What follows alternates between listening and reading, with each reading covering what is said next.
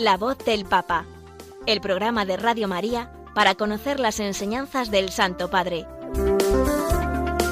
Un espacio dirigido por el Padre Mario Ortega.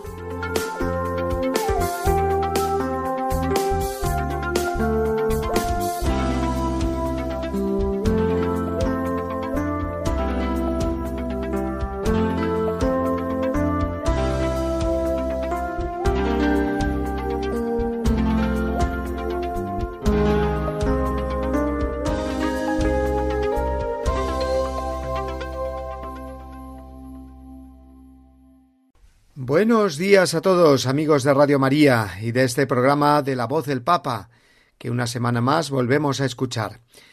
Nos disponemos, como cada martes, a ponernos al día de lo que el Santo Padre nos ha ido enseñando y poder así vivir esa comunión con Él y con toda la Iglesia. Lo hacemos en el marco del octavario de oración por la unidad de los cristianos, que hoy concluye, con la esperanza de que el Señor haga fructificar los ruegos que desde todas las iglesias de Oriente y Occidente hemos elevado al cielo, pidiendo el don de la unidad y la comunión total como un solo cuerpo en Cristo que somos. El Papa es signo visible de la unidad en la Iglesia, roca sobre la que el mismo Jesús instituyó su única Iglesia, que por desgracia el pecado del hombre ha ido dividiendo a lo largo de la historia. Fomentar la comunión con el sucesor de Pedro es siempre trabajar por la unidad y construir así el reino de Dios en la tierra.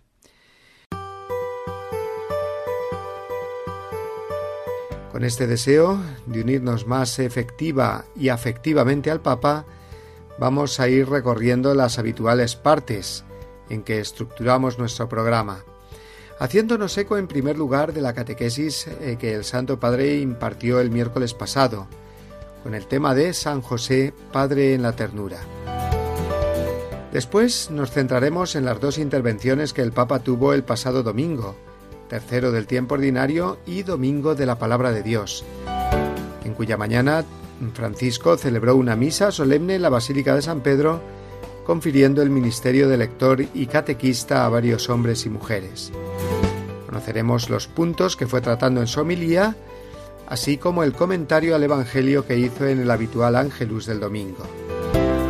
También hablaremos de la declaración que el Papa hizo de San Ireneo de Lyon como nuevo doctor de la Iglesia, con el título de Doctor de la Unidad. Y la parte final del programa la dedicaremos, como solemos hacer, a comentar las encíclicas del Santo Padre.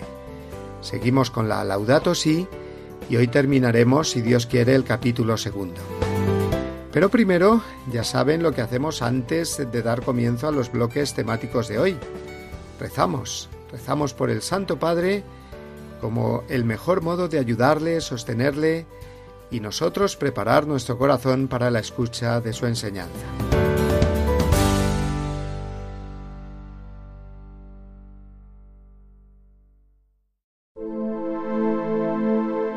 Oración por el Papa Francisco Señor Jesús, tú eres el buen pastor siempre satisfaciendo nuestras necesidades y conduciéndonos a la vida eterna. Te damos gracias por el Papa Francisco, tu vicario en la tierra, siervo de los siervos de Dios. Dale santidad y fuerza para llevar a cabo su misión y que sea para el mundo un signo de tu amor y una clara voz de verdad de justicia y de la santidad de la vida humana. Que todo lo que diga y haga nos acerque más a ti, que vives y reinas por los siglos de los siglos. Amén.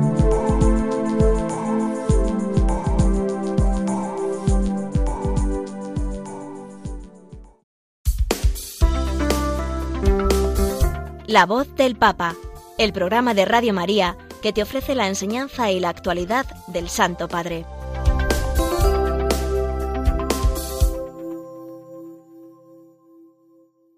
El Papa Francisco sigue inspirándose en la figura de San José para catequizarnos. Se fija cada miércoles en un aspecto de la vida y de la misión del Santo Esposo de María y Padre adoptivo de Jesús, para enseñarnos algún punto fundamental de nuestra vida cristiana. El pasado miércoles nos habló a partir de la ternura que caracteriza el corazón paternal de San José en su misión de educar a Jesús niño y adolescente. A él podemos perfectamente aplicar los versículos del profeta Isaías cuando enseña cómo Dios cuidaba de su pueblo Israel. Le enseñó a caminar y lo tomaba en sus brazos. Era para él como el padre que alza a un niño hasta sus mejillas y se inclina hacia él para darle de comer. Así hemos de imaginarnos que sería el trato de San José hacia Jesús, como nos recordó el Santo Padre. Jesús, por su parte, que siempre tiene en su boca la palabra Padre para hablar de Dios y de su amor, experimentó como hombre la ternura paternal de San José, que era, es, un reflejo de la ternura infinita de Dios Padre. Qué hermoso pensar esto, ¿verdad? Que por medio de la experiencia humana que todos tenemos de un padre, de una familia, Jesús eh, va creciendo en sabiduría, estatura y gracia ante Dios y ante los hombres, como nos dice el Evangelio de San Lucas. No podemos separar la naturaleza humana de la divina en Jesús. Forman parte de una misma persona, que conoce como Dios, pero también aprende a conocer las cosas de la vida humana, los sentimientos propios del corazón humano, como verdadero hombre que es. Así nos recordó el Papa cuando Jesús nos habla de cómo es el Padre Eterno, lo hace con la experiencia de la ternura que ha recibido de su Padre terreno San José. Su parábola del Hijo pródigo, por ejemplo, nos describe el corazón infinitamente misericordioso, la paciencia y la constancia del Padre Eterno, pero también nos está revelando sin duda cómo era el corazón paternal de San José, que había formado el corazón de Jesús niño, adolescente y joven. Escuchemos cómo lo dijo el Papa. Los evangelios atestiguan que Jesús usó siempre la palabra Padre para hablar de Dios y de su amor. Muchas parábolas tienen como protagonista la figura de un Padre. Entre las más famosas está seguramente la del Padre Misericordioso, narrada por el evangelista Lucas. Precisamente en esta parábola se subraya, además de la experiencia del pecado y del perdón, también la forma en la que el perdón alcanza a la persona que se ha equivocado. El texto dice así. Estando todavía lejos de la casa, eh, el hijo pecador que se había alejado, cuando estaba todavía lejos, le vio su padre y se conmovió. Corrió hacia él y se echó a su cuello y le besó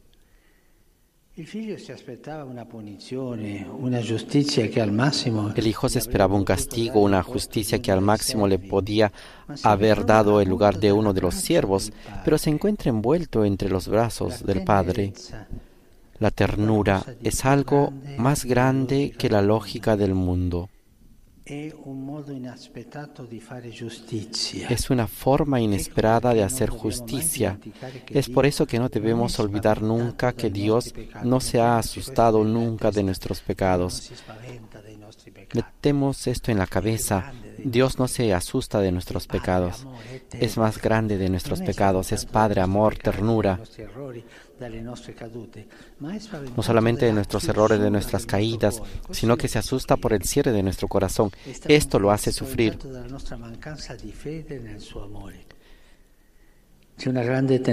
Se asusta de nuestra falta de fe en su amor. Hay una gran ternura en la experiencia del amor de Dios. Y es bonito pensar que el primero en transmitir esta realidad ha sido precisamente José.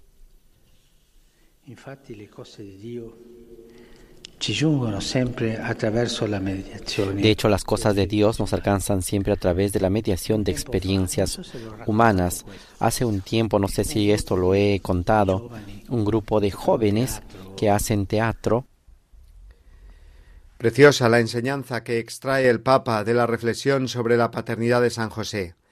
A Dios no le asustan nuestros pecados, sino la cerrazón de nuestro corazón. Como a un buen padre o una buena madre, pueden comprender, perdonar y acoger a un hijo que se haya portado mal con ellos, si regresa y les pide perdón, por muy doloroso, grave o duradero que haya sido su pecado.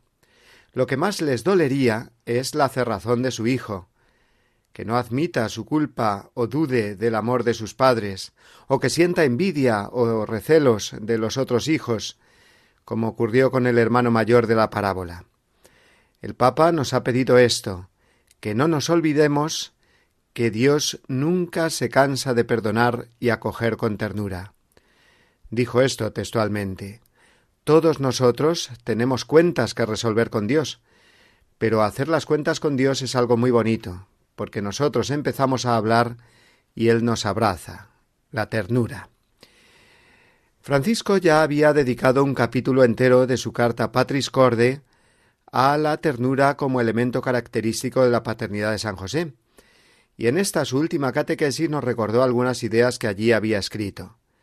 Experimentar la ternura de Dios no es sólo una cuestión emotiva o sentimental, sino una verdadera y necesaria experiencia por la que tenemos que pasar para aprender a ser amados y acogidos en nuestra debilidad, en nuestra pobreza, en nuestra miseria. Es decir, que si no nos dejamos envolver por la ternura de Dios, y vivimos nuestra relación con Él de una manera fría, formal o justiciera, no podremos conocer en su más profunda esencia el misterio de la redención, no podremos experimentar nuestra condición de redimidos. Esto es algo muy fuerte, fundamental, y que a veces se nos puede olvidar o podemos minusvalorar o despreciar.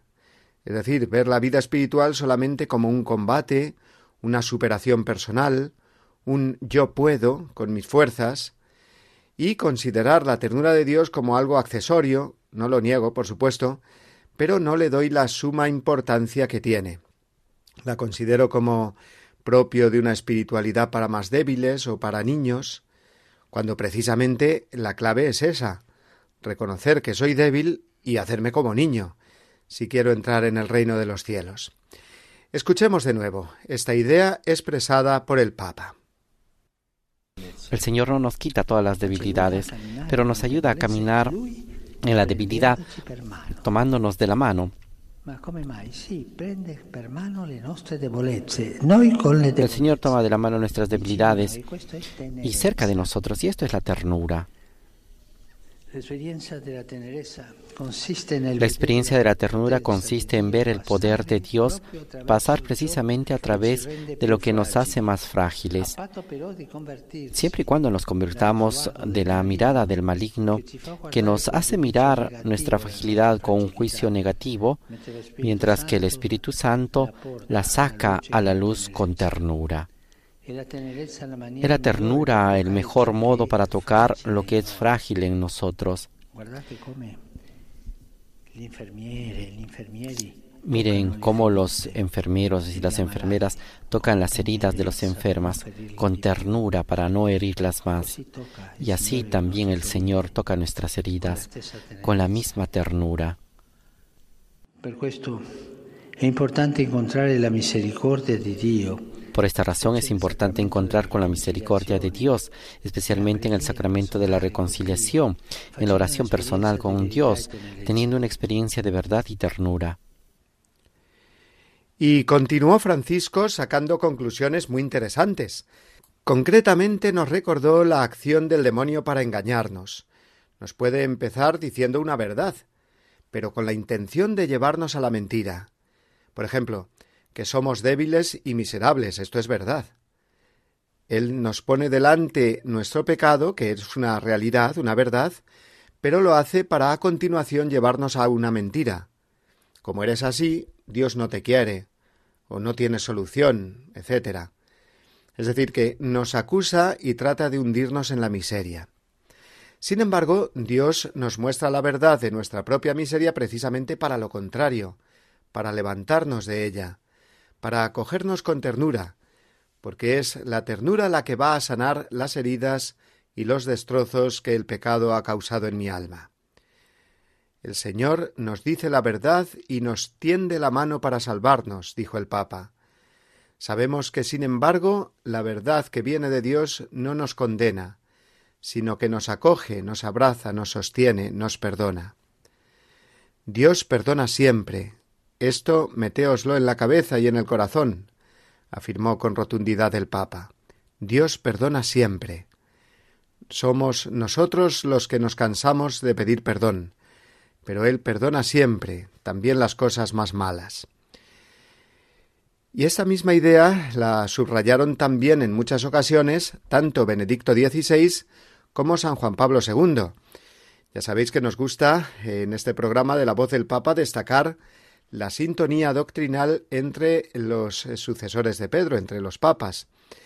Y en concreto, nuestro querido Papa emérito dijo en la catequesis del 1 de febrero de 2006 que la ternura de Dios es el mayor consuelo del ser humano. Lo hizo comentando el Salmo 144 en el que se afirma que Dios es bueno con todos, cariñoso con todas sus criaturas. Y por su parte, San Juan Pablo II, por destacar alguna nada más de sus innumerables intervenciones en este sentido, dijo en abril del 2004 que la ternura de Dios es el motivo de la confianza del creyente, que no podríamos tener esa confianza ilimitada en el amor de Dios si éste no se hubiera mostrado con el cariño y la ternura que lo ha hecho siempre. Ya en el Antiguo Testamento, recordemos con qué elocuencia lo dicen los salmos. Si mi padre y mi madre me abandonan, el Señor me recogerá, dice por ejemplo el Salmo 26 tanto San Juan Pablo II como eh, Benedicto, como ahora Francisco, son desde luego grandes apóstoles y predicadores de la ternura de Dios, no sólo con su enseñanza, sino también con sus gestos y con su entrega apostólica. Por eso, eh, Francisco eh, concluyó su catequesis del pasado miércoles con esta idea. Nos hace bien, entonces, mirarnos en la paternidad de José que es un espejo de la paternidad de Dios, y preguntarnos si permitimos al Señor que nos ame con su ternura, transformando a cada uno de nosotros en hombres y mujeres capaces de amar así. Sin esta revolución de la ternura, hace falta una revolución de la ternura, corremos el riesgo de permanecer presos en una justicia que no permite levantarnos fácilmente y que confunde la redención con el castigo.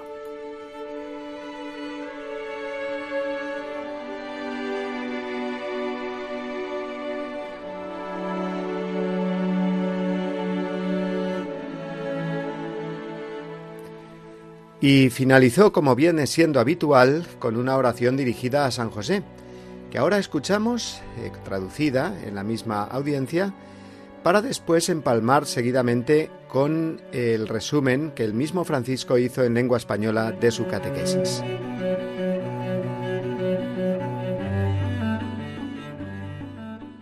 Concluyamos con esta preghiera. Y concluimos con esta oración. San José, Padre de la Ternura, enséñanos a aceptar, a ser amados precisamente en lo que nosotros somos más débiles. Haz que no pongamos ningún impedimento entre nuestra pobreza y la grandeza del amor de Dios. Suscita en nosotros el deseo de acercarnos al sacramento de la reconciliación para ser perdonados y también capaces de amar con ternura a nuestros hermanos y a nuestras hermanas en su pobreza. Sé cercano a aquellos que se han equivocado y por esto pagan un precio. Ayúdales a encontrar juntos, junto a la justicia, también la ternura para volver a empezar. Y enséñales a ellos que la primera forma de volver a empezar es pedir perdón sinceramente, para sentir la ternura y la caricia del Padre. Gracias.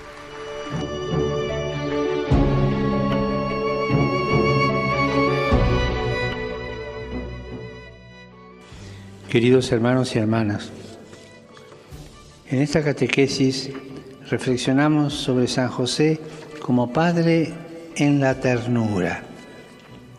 Los evangelios nos dan detalles del modo en que José ejerció su paternidad pero podemos intuir que el hecho de haber sido un hombre justo influyó en la educación que le dio a Jesús, al que vio crecer en sabiduría, en estatura y en gracia, como dice el Evangelio.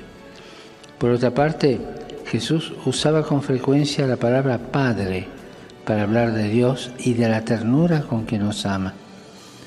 Y es hermoso pensar que el primero en transmitir a Jesús esta realidad haya sido José, que lo amó con corazón de padre. En la parábola del Padre Misericordioso Jesús hace referencia a la paternidad de Dios, que sin detenerse en los errores de su Hijo, lo acoge con ternura y con alegría, con una actitud desbordante y gratuita de amor y de perdón que supera toda lógica humana. Podemos preguntarnos si dejamos a Dios que nos ame con esa misma ternura, para que, llenos de su amor, seamos capaces de amar así a los demás.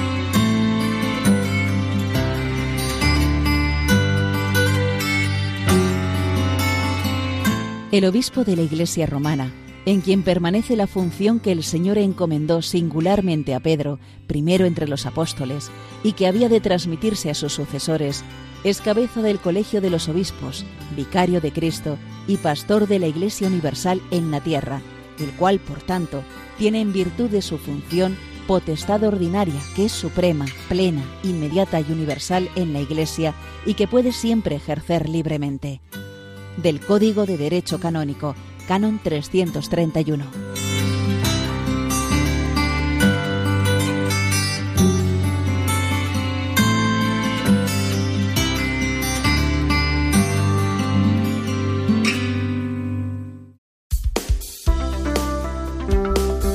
La voz del Papa, el programa de Radio María que te ofrece la enseñanza y la actualidad del Santo Padre.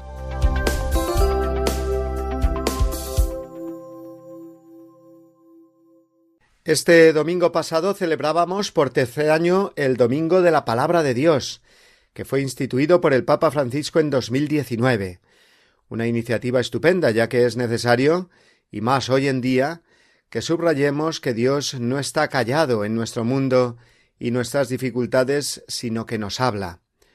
Nos habla mucho. Ahí tenemos siempre su palabra en la Sagrada Escritura para revelarnos quién es Él y quiénes somos nosotros para iluminar el camino de nuestra vida y deshacer esos vericuetos y laberintos que nos pone delante la vida.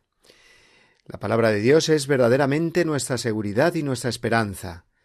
Así lo destacó el Papa al comentar el Evangelio y mostrarnos cómo la gente, cuando Jesús había leído el pasaje de Isaías en la sinagoga de Nazaret, permanecieron atentos a lo que les iba a decir, fijos los ojos en él. Atentos a Jesús porque va a hablar. Nos habla cada día por medio del Evangelio. No tenemos nada que envidiar a los nazarenos de tiempos de Jesús, ni a los apóstoles, ni demás coetáneos que escucharon sus palabras, porque a nosotros nos las dirige exactamente igual. La palabra de Dios nos ilumina igualmente a todos si estamos atentos a escucharla y acogerla generosamente. El Santo Padre, como un signo muy elocuente, instituyó en los ministerios de lector, acólito y catequista a varias personas, hombres y también por primera vez a mujeres.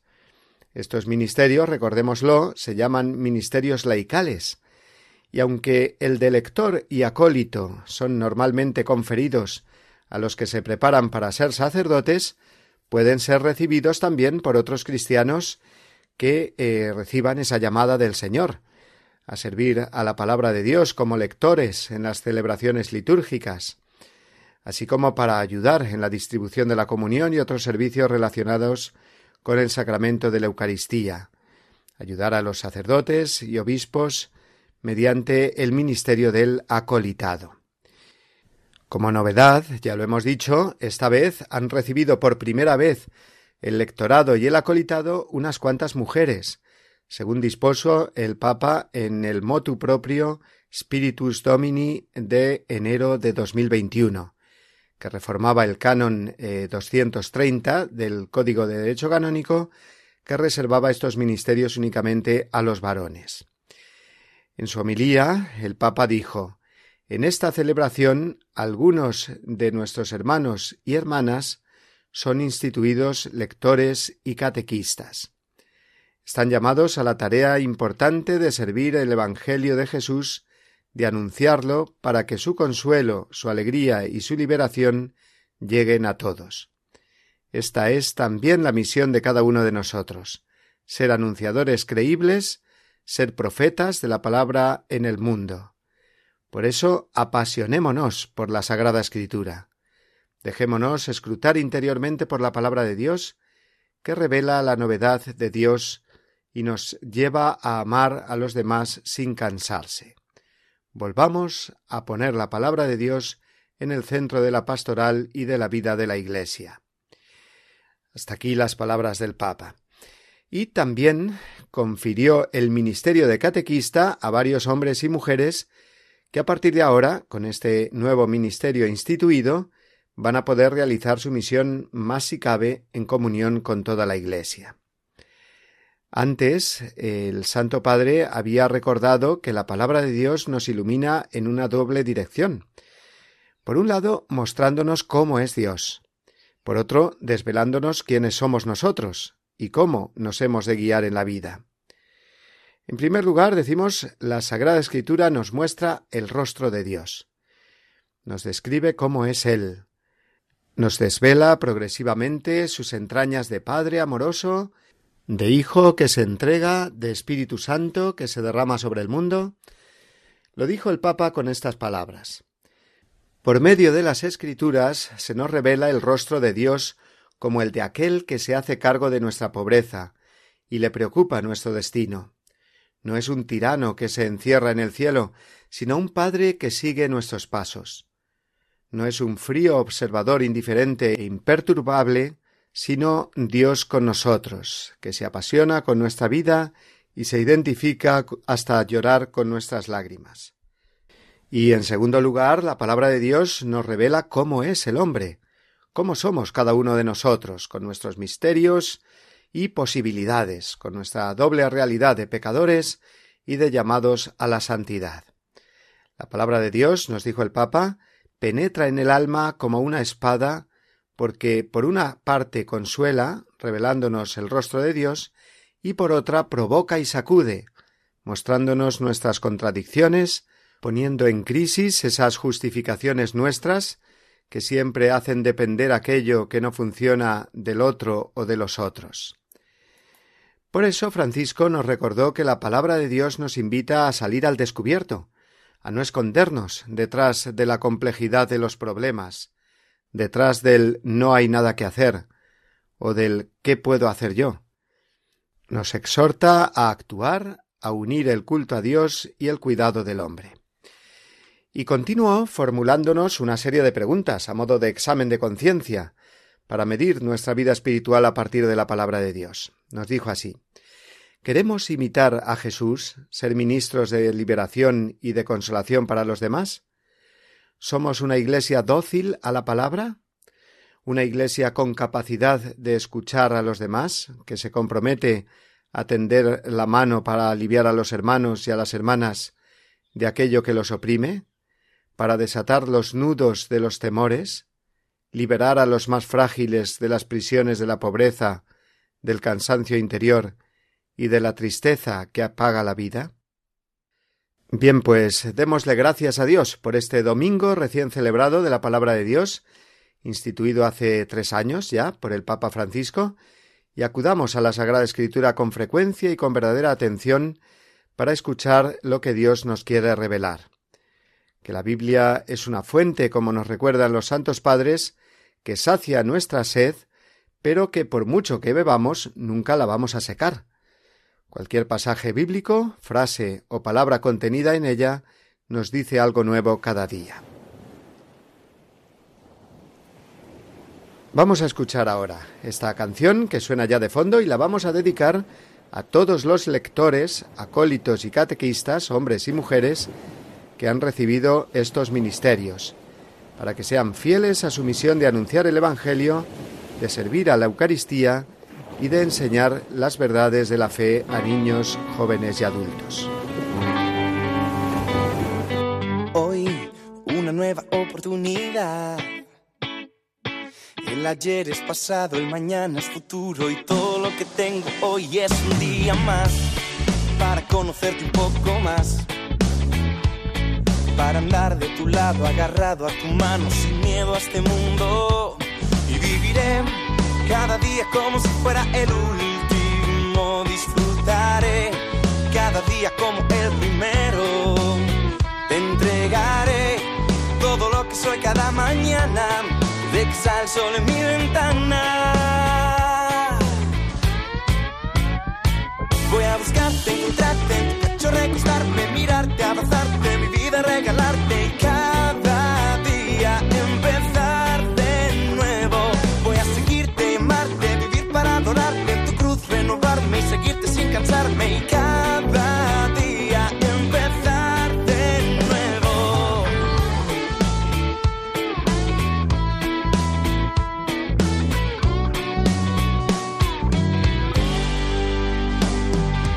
Hoy nuestra historia debe continuar. Aunque pasan los años, tu amor está intacto y todo lo que quiero yo es contigo estar. Me haces falta para respirar. Porque es por tu sangre que puedo levantarme y darte las gracias. Y viviré cada día como si fuera el último. Disfrutaré cada día como el primero te entregaré todo lo que soy cada mañana cuando salga el sol en mi ventana.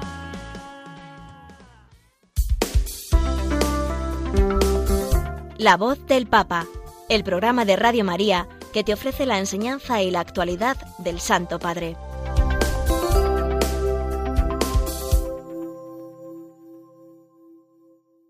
Hoy concluye el octavario de oración por la unidad de los cristianos. Cada año, comenzando el 18 de enero y terminando con esta fiesta de la conversión de del apóstol San Pablo, que celebramos hoy, todos los cristianos se unen para rezar por la unidad entre ellos. Católicos, protestantes, ortodoxos, anglicanos. Son divisiones existentes desde hace siglos en las diversas iglesias, por lo que sólo la oración puede abrir el camino de acercamientos progresivos hacia la unidad deseada. Esta labor de reencuentro hacia la comunión total se llama ecumenismo y cobró gran impulso durante el siglo XX. Ha ido eh, dando evidentes frutos, pero es un camino difícil, una carrera de fondo, podíamos decir, en la que hace falta mucha paciencia y sobre todo oración. El mismo Papa Francisco ha mostrado su empeño en incontables ocasiones por avivar el diálogo ecuménico. Lo ha hecho sobre todo en varios de sus viajes, el último de ellos, claramente, cuando visitó Chipre y Grecia. Decía así el Santo Padre Ningún diálogo ecuménico puede avanzar si nos quedamos firmes. Debemos proseguir, no con el ímpetu de correr adelante para ganar metas deseadas, sino caminando juntos con paciencia bajo la mirada de Dios. Este año, en el contexto de este octavario de oración ecuménica, ha tenido lugar una noticia de un valor muy grande tanto para las iglesias de Oriente como para las de Occidente, y ha sido la declaración como doctor de la Iglesia de San Ireneo de Lyon, un santo padre de los más antiguos del siglo II y de los más importantes cuando se estudia la patrística. Nació en la actual Turquía, así que es de origen oriental, pero luego llegó a ser obispo de Lyon, en Francia. Luego es realmente un puente de unidad entre católicos y ortodoxos. Vamos a dejar que sean nuestros amigos de Rome Reports los que a través del siguiente servicio informativo nos hablen más en detalle de la declaración de San Ireneo como doctor de la Iglesia.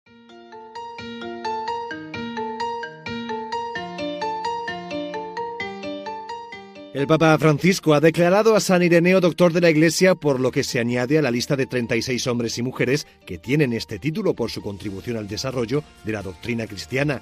El Papa ya dijo hace un año que quería dar este paso y adelantó que tendría clave ecuménica. Fue durante un encuentro en 2021 con el grupo de trabajo ortodoxo católico que lleva precisamente el nombre de San Ireneo. Vuestro patrono San Ireneo de Lione. Vuestro patrón San Ireneo de León que yo con gusto declararé doctor de la Iglesia próximamente, con el título de Doctor Unitatis, vino de Oriente y ejercitó su ministerio episcopal en Occidente. Fue un gran puente espiritual y teológico entre los cristianos de Oriente y Occidente. San Ireneo vivió entre los años 130 y 202, nació en la actual Turquía y fue obispo de Lyon, en Francia. Sus escritos fueron realizados para contrarrestar la herejía del gnosticismo. Esta corriente espiritualista degradaba todo lo material, por lo que terminó alejándose del cristianismo. El Papa emérito Benedicto XVI dedicó una audiencia general en 2007 a explicar la importancia de San Ireneo. Dijo que era un hombre de fe y un pastor y lo definió como el campeón en la lucha contra las herejías.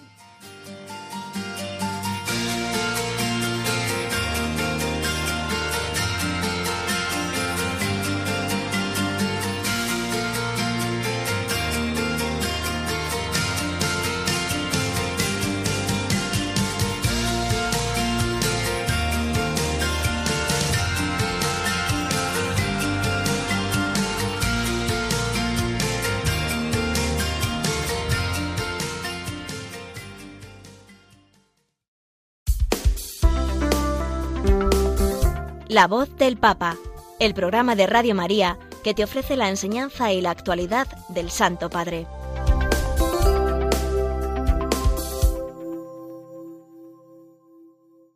Después de la misa cuya humilía ya hemos comentado antes, el domingo volvió a aparecer el Papa, como hace cada semana, desde el Palacio Apostólico para el rezo del Ángelus, acompañándolo un buen número de fieles congregados en la Plaza de San Pedro, y unidos a través de los medios, entre ellos nuestra querida emisora Radio María, miles de personas de todo el mundo. Cada domingo el Papa nos ofrece unas pinceladas muy interesantes sobre el Evangelio de ese día, además de destacar la jornada o celebración extraordinaria que pueda haber. Antes de ayer, como ya hemos recordado, era el Domingo de la Palabra de Dios. Pues de ambas cosas, Evangelio y Domingo de la Palabra, habló el Papa. Del Evangelio destacó la última frase de Jesús. Recordemos el contexto. Primera predicación de Jesús, lugar, la sinagoga de Nazaret, ciudad donde se había criado y todos le conocían, y la ocasión, la lectura que él mismo hace del profeta Isaías, concretamente la profecía mesiánica que dice el Espíritu del Señor está sobre mí, etc. Dice San Lucas que tras la lectura los ojos de todos estaban fijos en él, para ver qué comentario, qué homilía eh, hacía de la palabra de Dios. Y he aquí la frase lapidaria de Jesús. Esta escritura que acabáis de oír se ha cumplido hoy. El Santo Padre se fijó en ese hoy, en el significado tan profundo que tiene. No se trata de un hoy temporal, que pasa y deja de ser hoy para ser ayer, sino del momento en que llega el Mesías, Jesucristo, y ese momento, ese hoy, va a atravesar todos los siglos, convirtiéndose en un presente continuo, en una palabra siempre actual, nunca pasada. La palabra de Dios es siempre hoy, dijo Francisco. Empieza un hoy cuando tú lees la palabra de Dios. En tu alma empieza un hoy si tú la comprendes bien. ¿Y cómo se produce esa perenne actualidad de la palabra de Dios? Pues a través del Espíritu Santo, aclaró el Papa que es el que la hace actual y sobre todo la lleva a cumplimiento. Por tanto, ese hoy que pronuncia Jesús hace que su palabra no sea simplemente expresión de una historia antigua, sino algo vivo y actual. Es una palabra que habla hoy a cada uno de nosotros como si fuera pronunciada por vez primera. La segunda pincelada que el Papa ofreció fue en torno a la admiración que provocaban en los oyentes de Jesús las palabras que él pronunciaba, todos se admiraban de las palabras que salían de su boca. Veían que había algo diferente en él a los demás maestros. En Jesús hay más. Está la unción del Espíritu Santo, dijo el Papa. Y señaló entonces la necesidad de que los predicadores de la palabra de Dios realmente la vivan, sea para ellos un hoy, que las predicaciones no se queden en algo genérico o abstracto, que no toca las almas, sino que tengan la fuerza de ese hoy, ese que por la fuerza del Espíritu Jesús llena de sentido en la vida de los que la escuchan. Francisco fue muy concreto y dijo que hay conferencias y homilías, lo digo con respeto pero con dolor, confesó, que son impecables en las formas, discursos bien construidos, pero que en vez de despertar el alma la duermen. La predicación corre ese riesgo, advirtió el Papa. Sin la unción del Espíritu empobrece la palabra de Dios, cae en el moralismo o en conceptos abstractos. Presenta el Evangelio con desapego, como si estuviera fuera del tiempo, lejos de la realidad. Y este no es el camino. Una palabra en la que no palpita la fuerza del hoy no es digna de Jesús y no ayuda a la vida de la gente. Por esto, quien predica es el primero que debe experimentar el hoy de Jesús, para así poderlo comunicar en el hoy de los otros. De esta manera concluyó esta idea el Papa. Y después repitió algo que ya ha aconsejado muchas veces a todos, y es que llevemos siempre con nosotros un Evangelio, en el bolsillo o en el bolso, para leerlo en el viaje, en cualquier momento, con calma. Con el tiempo descubriremos que esas palabras están hechas a propósito para nosotros, para nuestra vida. Nos ayudarán a acoger cada día con una mirada mejor, más serena, porque cuando el Evangelio entra en el hoy, lo llena de Dios. Quisiera haceros una propuesta, añadió el Papa con mucha vehemencia. En los domingos de este año litúrgico es proclamado el Evangelio de Lucas, el Evangelio de la Misericordia. ¿Por qué no leerlo también personalmente, entero, un pequeño pasaje cada día? Un pequeño pasaje. Familiaricémonos con el Evangelio. Nos traerán la novedad y la alegría de Dios. Y después de haber rezado el ángelus, el Papa expresó su preocupación ante las crecientes tensiones que amenazan con atestar un nuevo golpe a la paz en Ucrania. Asimismo, como gesto concreto de cercanía espiritual, Francisco propuso realizar una jornada de oración para invocar la paz en este país, el próximo 26 de enero, o sea, mañana mismo. Recordémoslo, pues, el Papa nos pide a todos los cristianos hacer mañana una jornada de oración especial por la paz en Ucrania.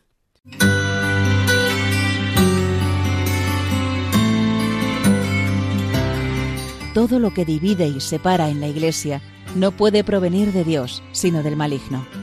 Los católicos podemos tener la certeza de mantenernos en la verdadera doctrina si estamos siempre en comunión con el Santo Padre. No debemos olvidar la frase de San Ambrosio, Ubi Petrus ibi Ecclesia. Donde está Pedro, allí está la iglesia.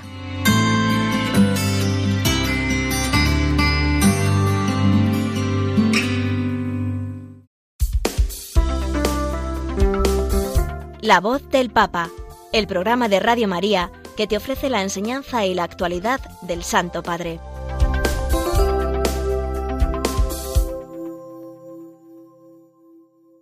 Continuamos en esta recta final de nuestro programa conociendo mejor las encíclicas del Santo Padre. Y estamos con la segunda de ellas, la titulada Laudato Si, cuya temática es, como sabemos, el cuidado del medio ambiente. No es un tema menor si tenemos en cuenta la orientación cristiana, católica, que tenemos que dar a la cuestión de la ecología. Y esa es precisamente la intención del Papa, que integremos en nuestra vida espiritual y en nuestro compromiso de seguidores de Cristo el cuidado de la obra de Dios, la naturaleza, que es nuestra casa común. Nos situábamos eh, la semana pasada en el capítulo segundo, que habla directamente de esto, el Evangelio de la Creación, se titula. Y después de habernos recordado el Papa la bondad de todas las criaturas visibles y cómo el pecado humano tiene consecuencias evidentes en la destrucción o maltrato de la tierra, Francisco nos advertía de un riesgo que desde el otro extremo, digamos, podemos tener. Y es que esa comunión universal que hay entre todos los seres creados llevara, como de hecho ocurre en movimientos naturalistas y de nueva era, a divinizar la naturaleza y a negarle al mismo tiempo al hombre su lugar preeminente que ocupa en el conjunto de la creación de Dios. Esto lo estamos viendo, por desgracia, muchísimo en nuestro mundo actual, eh, que los discursos ecologistas radicales, de defensa a ultranza de los animales como si fuera una nueva religión, sean indiscutibles, mientras que se admiten sin problema el aborto, la eutanasia y toda serie de atentados contra la vida humana, su dignidad y la igualdad entre los hombres. Lo dice el Papa así, en los números 90 y 91 de la encíclica. A veces se advierte una obsesión por negar toda preeminencia a la persona humana, y se lleva adelante una lucha por otras especies que no desarrollamos para defender la igual dignidad entre los seres humanos. No puede ser real un sentimiento de íntima unión con los demás seres de la naturaleza si al mismo tiempo en el corazón no hay ternura, compasión y preocupación por los seres humanos. Y en esta perspectiva el Papa también habla de la justicia social y del destino universal de todos los bienes, a lo cual está subordinada toda propiedad privada. Qué fácil es, en este punto, irse a uno de los dos polos, o el liberalismo capitalista, que pone por encima de todo y de todos la propiedad privada, o el comunismo, que la niega en aras de un utópico todo es de todos, que sabemos que siempre termina en el enriquecimiento de quienes más alardean de ello. La doctrina social de la Iglesia, con veinte siglos de experiencia y pasando por eh, los ataques de unos y de otros, es la que nos ofrece un justo equilibrio. Propiedad privada sí, pero sobre ella grava siempre una hipoteca social, para que los bienes sirvan a la destinación general que Dios les ha dado. Esta última frase es textual de un discurso de San Juan Pablo II que el Papa Francisco cita en el número 93 de Laudato Si. No obstante, este tema de la propiedad y el destino común de los bienes se trata en Laudato Si solo de soslayo, en estos números, porque rápidamente el Papa Francisco vuelve al tema del Evangelio de la creación, fijándose a partir del número 96 en la mirada de Jesús sobre las cosas creadas, que es en última instancia la medida del cristiano. ¿Cómo tiene que mirar y tratar la naturaleza el cristiano? Pues como la miraba y la trataba Jesucristo, eso está claro. Leo lo que dice el Papa. En los diálogos con sus discípulos, Jesús los invitaba a reconocer la relación paterna que Dios tiene con todas las criaturas, y les recordaba con una conmovedora ternura cómo cada una de ellas es importante a sus ojos. ¿No se venden cinco pajarillos por dos monedas? Pues bien, ninguno de ellos está olvidado ante Dios. Mirad las aves del cielo, que no siembran ni cosechan y no tienen graneros, pero el Padre Celestial las alimenta. Esas palabras de Jesús, por lo tanto, nos hablan del cuidado de la creación que Dios tiene y que por tanto nosotros tenemos que imitar. Pero además Jesús nos muestra cómo vive Él en armonía plena con la creación, y los demás se asombraban. ¿Quién es este que hasta el viento y el mar le obedecen? Él estaba lejos de las filosofías que despreciaban el cuerpo, la materia y las cosas de este mundo. Más aún, el Nuevo Testamento no sólo nos habla del Jesús terreno y de su relación tan concreta y amable con todo el mundo, también lo muestra como resucitado y glorioso, presente en toda la creación con su señoría universal. Las mismas flores del campo y aves que él contempló admirado con sus ojos humanos están ahora llenas de su presencia luminosa, dice el Papa.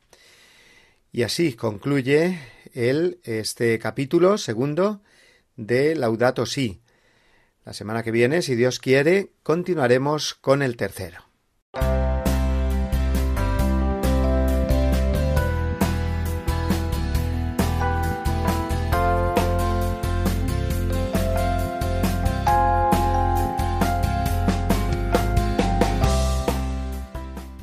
Llegamos ya al final de nuestro tiempo de hoy, amigos. Hemos compartido esta hora de radio en la que ha resonado en nuestros corazones y esperemos que también en nuestro corazón el magisterio del Papa Francisco. La catequesis sobre San José, Padre de la Ternura, que nos ofreció el miércoles pasado, su homilía y comentario al Evangelio durante el Ángelus del domingo, la noticia sobre la declaración de San Ireneo de León como doctor de la Iglesia y por último el comentario a la encíclica Laudato Si. Pueden volver a escuchar, descargar o compartir nuestro programa, el de hoy o los anteriores, entrando en el podcast de la página web de nuestra emisora www.radiomaria.es.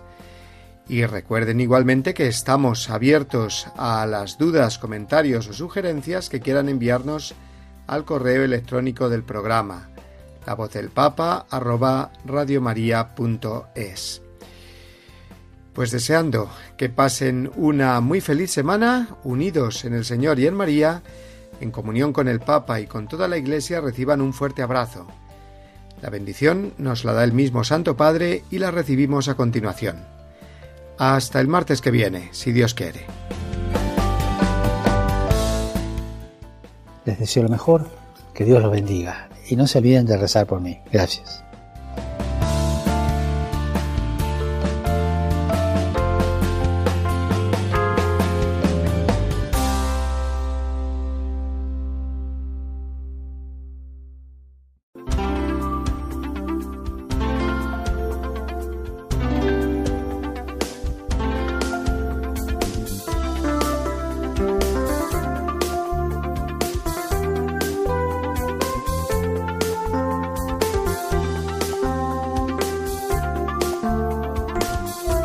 Han escuchado La voz del Papa, el programa de Radio María para conocer las enseñanzas del Santo Padre. Es un espacio dirigido por el Padre Mario Ortega.